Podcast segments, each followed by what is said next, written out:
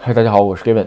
呃，今天东京的感染人数一千多人吧，整体看没有什么太大的变化。这个还是那句话，这个基本上我认为也就是这意思了，是吧？你说控制再低，基本上不可能，因为社会活动没停，是吧？OK 啊，呃，新冠这个整个现在的情况吧，咱们今天就不聊太多，因为变化不太大，是吧？然后就等这周末吧，啊，或者是下周。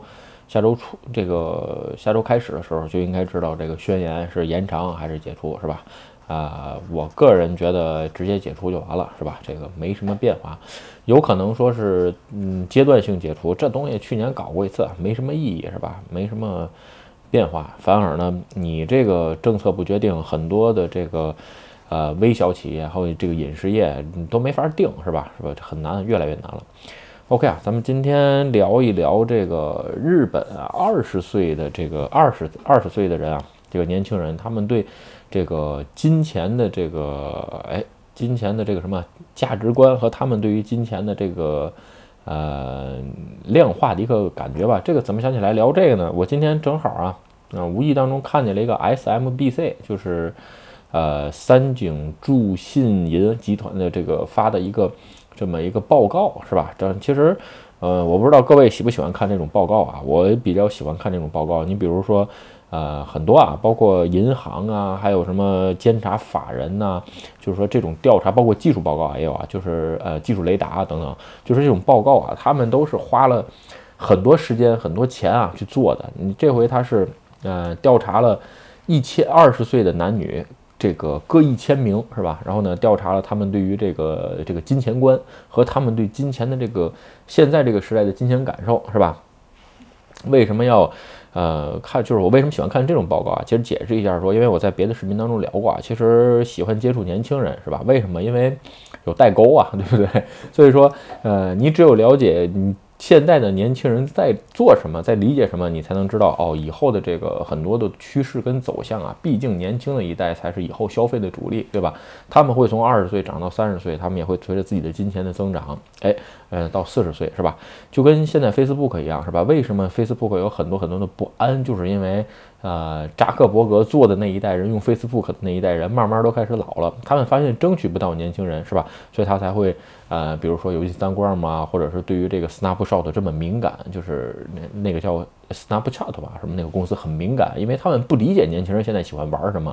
所以现在社交啊，各个大公司都是一个争夺的据点，是吧？你比如包括微信也好，等等等等，都是啊，因为想更理解年轻人的喜好，就像现在出来的抖音，是吧？所以呢，看看这种报告吧，你可以更了解现在的这个整个的趋势，或者说是你做自由职业者的时候，呃，在一些行业性的选择呀，都会有很大很大的帮助。包括你创业的时候，OK 啊，咱们今天就，嗯，简单聊一下，因为这报告挺长的，三十多页啊，我就挑了一部分，我觉得，哎，我自己有兴趣，啊，有感兴趣的地方，是吧？这个聊一聊，这个里边呢有一些我自己的见解跟感受，这个完全，换句话说，这个看报报告这个东西啊。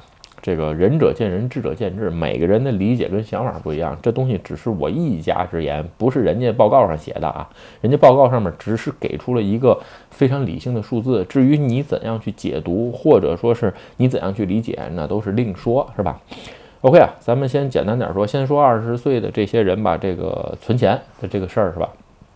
那因为我在视频当中聊过啊，啊，存钱能力、赚钱能力。呃，让钱增长的能力、守财的能力、花钱的能力，是吧？一共五个能力。所以说，存钱这个事儿很重要啊，包括在年轻的时候。调查结果呢，这个二十岁这一千个男女当中的调查结果啊，其实有百分之十八点多，将近都是存款是零，也就是月光族。其实这普遍现象，好像国内也是这样。因为国内这种就是说比较专业的调查报告没有啊，所以我也没法解读。但是看，就是说呃，大部分的这个。就是说，周围的朋友也好啊，或者是啊朋友亲戚的孩子吧，基本上都是月光，是吧？花都不够花的，谁存钱啊？就日本来看呢，哎，也大概是这样，大概有呃五分之一的人吧，是百分之十八点多，不到五分之一的人是月光族。但是有一点，日本二十岁年轻人的，就这一千个人的平均存款额是多少？七十二万日币。那这个有一个有意思啊，就是说它比。呃，上一次调查，也就是二零一九年的这个调查，这是二零一二零二零年的报告就是说比二零一九年的这个存款额度要涨了十九万。为什么呢？其实简单点说，就是因为这次受新冠病毒影响，是吧？很多。这个年轻人觉得生活不安，所以呢，很多消费啊都在这个期间减掉了，是吧？是很明显啊。就是说，呃，还是那句话，就是说，每一个时代不同的背景，包括很多很多影响的事儿吧，会让这个呃这个消费观产生产生很大变化。为什么总说啊，现在的这个年轻人不爱花钱，是吧？因为他隔两年、隔三差五就赶上一次经济不好，所以他有的时候有钱也不敢花。为什么说经过日本当年泡沫经济时代的那一代，就是说他很喜欢花钱，很喜欢消费，是吧？就是包括。啊，他现在是消费主力，为什么？他觉得这个经济总会好起来，他赶上的这个泡沫经济，哎，没准过几年又会回来了。所以说，每一个时代背景影响下的人都会影响到很，就是影响到你一生的消费习惯啊，这个其实是很重要的一个事儿啊。OK 啊。咱们再往后说啊，咱们再说这个关于呃消费的这个意识啊，其实这都是就是说咱们刚才说了，就是花钱的能力是吧？这个花钱的能力啊，我看这报告上其实哎也比较有意思，就是说二十岁花钱的就这一千个人的花钱能力啊，他们的这个消费能力呢，就是说享受型的这个东西吧，哎买的少了，相反自我投资上面花钱的这个东西的这个范围有所增加。另外一个在消费观上面吧，就是说，呃，比如说，嗯，用消超用信用卡超超额信超超额信用卡也要买名牌，这个基本上没有。然后呢，贷款也得买，也没有。你比如说贷款买车是吧？这个都没有。所以说呢，基本上都是说属于在自己消费范围能力之内的人去买东西，这是一个有这么几个特性啊。就是说，呃，第一个特性就是说自己。呃，能力范围之内的商品，他去他去选择这二十岁的消费观。然后呢，第二个就说，哎，看这个网上的这个呃口碑，也就是评论或者说是做比价的人比较多。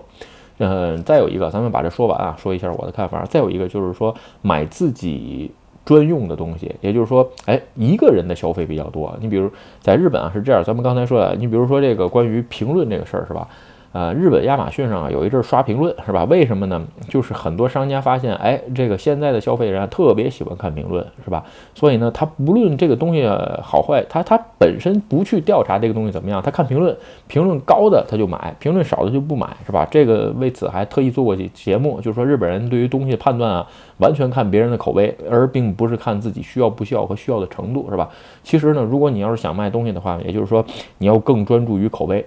另外一个就是比价，是吧？比价的话，其实只要价格差不多就可以，它不一定选最便宜的，但是它会选择相对价格较低，而且口碑比较好的东西，对吧？如果你在日本做这个 B to B，是吧？或者就是呃做 B to C，做卖商品的情况下，你可以多专注这一点，是吧？OK，咱们再说这个。呃，一个人消费这个问题吧，日本啊，因为现在的这个谈恋爱的也少了，生孩子也少了，结婚也少了，是吧？就这几年兴起的这个一个人消费啊，就是日日语叫 hitori 就是这个消费特别多。你比如说一个人的烤肉店。一个人吃的这个涮锅子是吧？你比如伊兰，一个人一个格的拉面店是吧？当然，这几年伊兰完全被外国人占领了，今年还好一点。就是说，这种一个人的消费空间的东西非常非常多。你比如说，我前一阵儿，呃，星巴克是吧？因为新冠病毒改上改这个出了一个新的方案，好像是在银座那边儿，一个人一个人格一个格的这个咖啡的这个办公桌是吧？有可能付点座位费，但是呢，哎，我觉得这种消费方式是挺好的。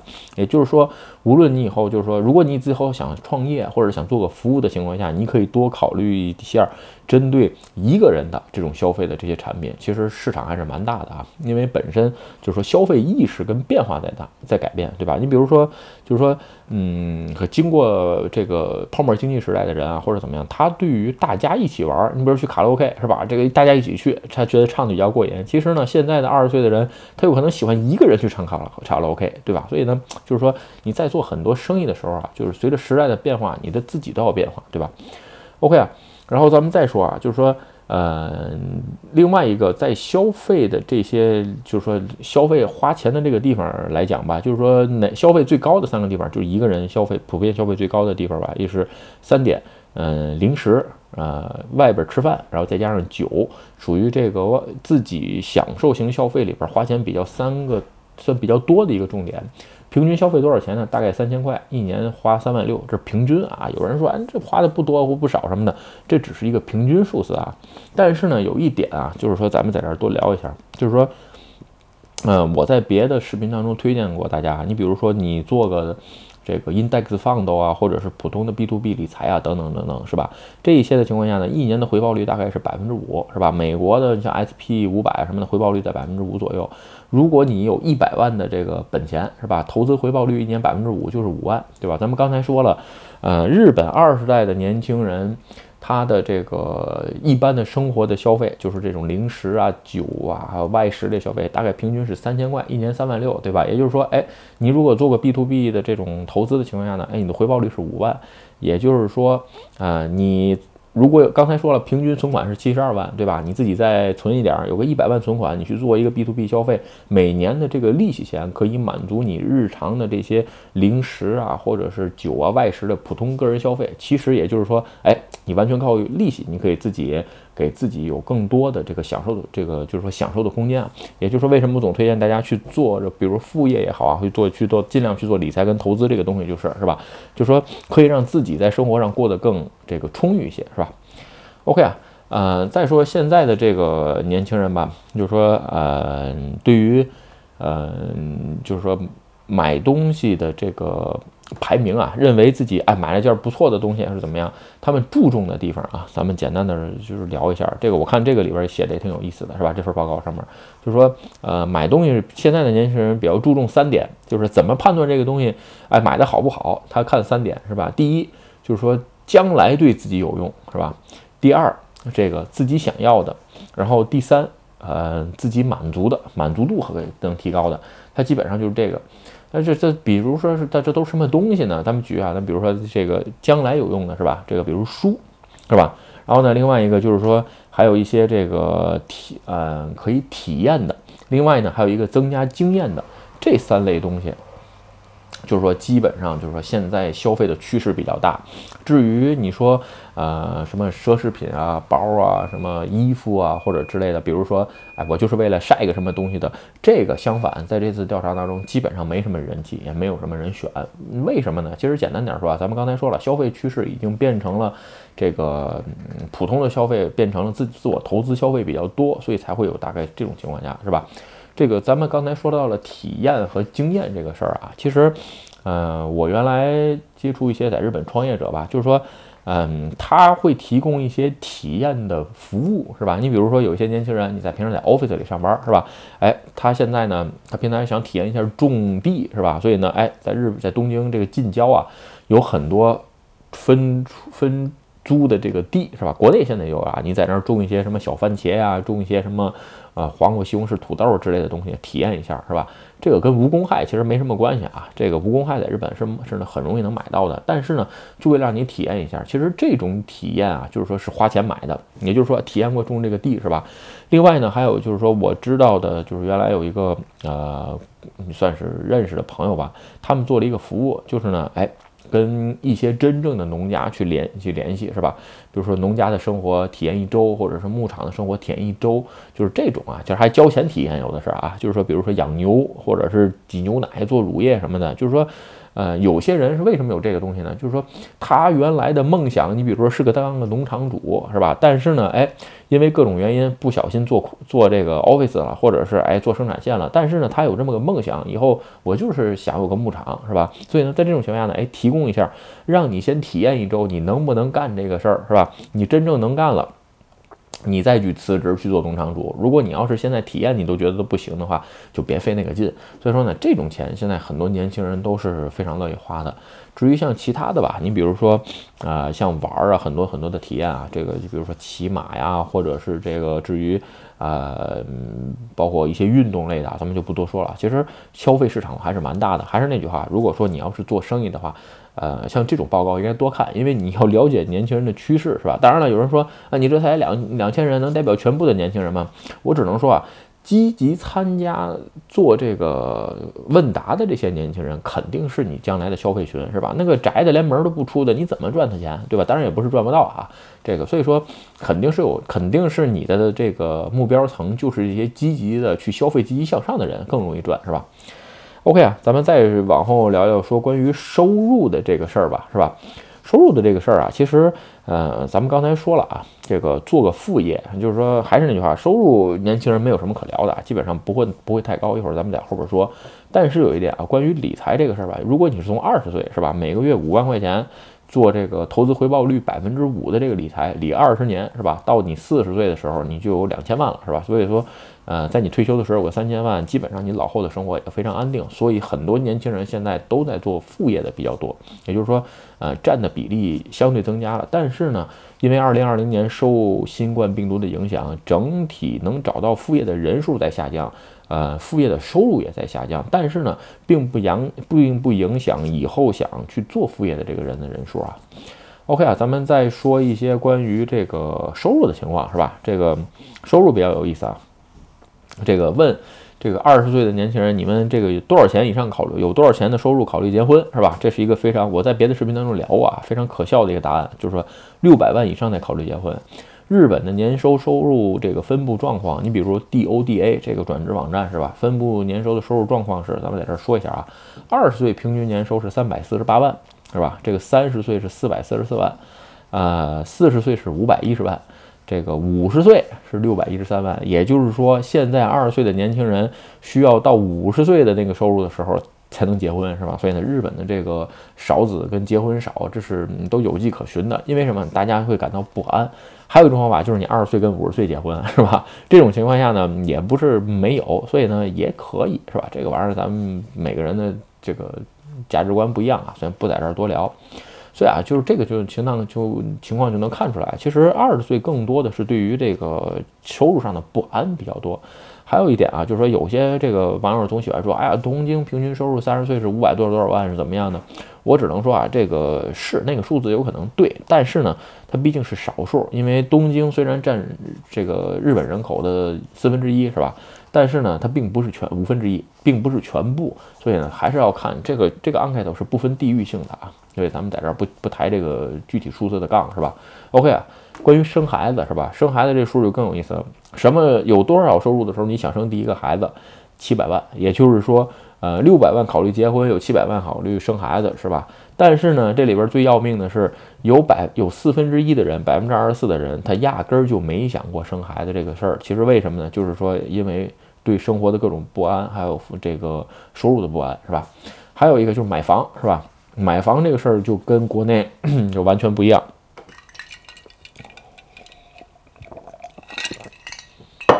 日本是这样。买房的时候是他们二十岁的调查是年收达到九百万的时候，哎，感觉可以买房了。年收入如果达到一千万的情况下，也只有也只有百分之二十一的人认为年收入一千万了，哎，那咱们就买个房。但是呢，最要命的是，啊，其中有百分之二十六的人无论收入多少都不打算买房。你想啊，这几个数你加起来一算，也就是说，日本二十岁的年轻人，哎，百分之五十以上。都不打算买房，所以呢，这种文化背景下更容易接受租房，是吧？有时候，这个有些网友总喜欢问啊，这个哎，在日本怎么在找这个日本女朋友啊，或者怎么样？你就这个东西，换句话，你看看这个报告不就知道了吗？对吧？你努力努力，是吧？你三十岁年收六百万，然后单身，你很容易就找到了，是吧？然后呢，至于。这个买房不买房，对于他们来说不是硬性条件，你就不就是个年收吗？三十岁你努力努力六百万还不容易吗？刚才不是有网友够，不是经常有人网友留言说，哎，三十岁东京平均年收五百四十八万，对吧？这个没问题，是吧？五十三十岁努力努力六七百万也很正常，那基本上这个结婚啊或者是交往基本上都不成问题，因为你已经啊把第一套门槛儿，这第一道门槛六百万结婚的门槛清除了，是吧？但而且呢还不需要买房，是吧？整个文化是在这儿了。所以呢，这不是一个硬性啊。OK 啊，咱们再往后说，又聊得挺长的，咱们就捡几个有有有意思的啊。就是说，呃，关于退休这个事儿吧，就是说有百分之刚才这一千那个男女调查里边，有百分之六十四的人认为七十岁之后也需要工作。其实呢，简单点说，就是二十岁的年轻人现在对于以后老后老后的这个退休生活已经看得很明白了，就是认为这个退休金啊就不能指望，是吧？所以呢，七十岁以后这个退这个继续工作也是非常正常的一件事儿，就是就像国内是吧？这个退休金是怎么怎么变，也变了好几次了啊。也就是说，退休的这个年龄会在推迟。现在呃六十五岁是吧？这个没准以后就是更长，没准到七十岁或者七十五岁。年轻人其实现在来说吧，呃，随着时代的变化，年轻人获取的信息多了，对于时代的这个认知啊也更多了，对吧？所以呢，哎。我觉得看的也更明白。无论你，我就是说，包括咱们现在已经跨越了，像我这种已经跨越了二十岁的，这连三十岁都是尾巴的人，是吧？这个呢，更需要比他们有更多的认知，才能更好的活下去，是吧？OK 啊，咱们最后吧，就是说简单的总结一下啊，就是说为什么呃有的时候喜欢看这种报告啊，就是说你要理解现在的这些年轻人在想什么，才能理解现在这个时代到底变成什么样，是吧？才能让自己更。这个稳定更安稳的生活下去。OK 啊，今天的视频啊，咱们就聊到这儿。如果你觉得我的视频有意思，或者对你有帮助，请你帮我点赞或者分享，也欢迎加入 Gavin 的会员频道，会有更多福利。拜拜。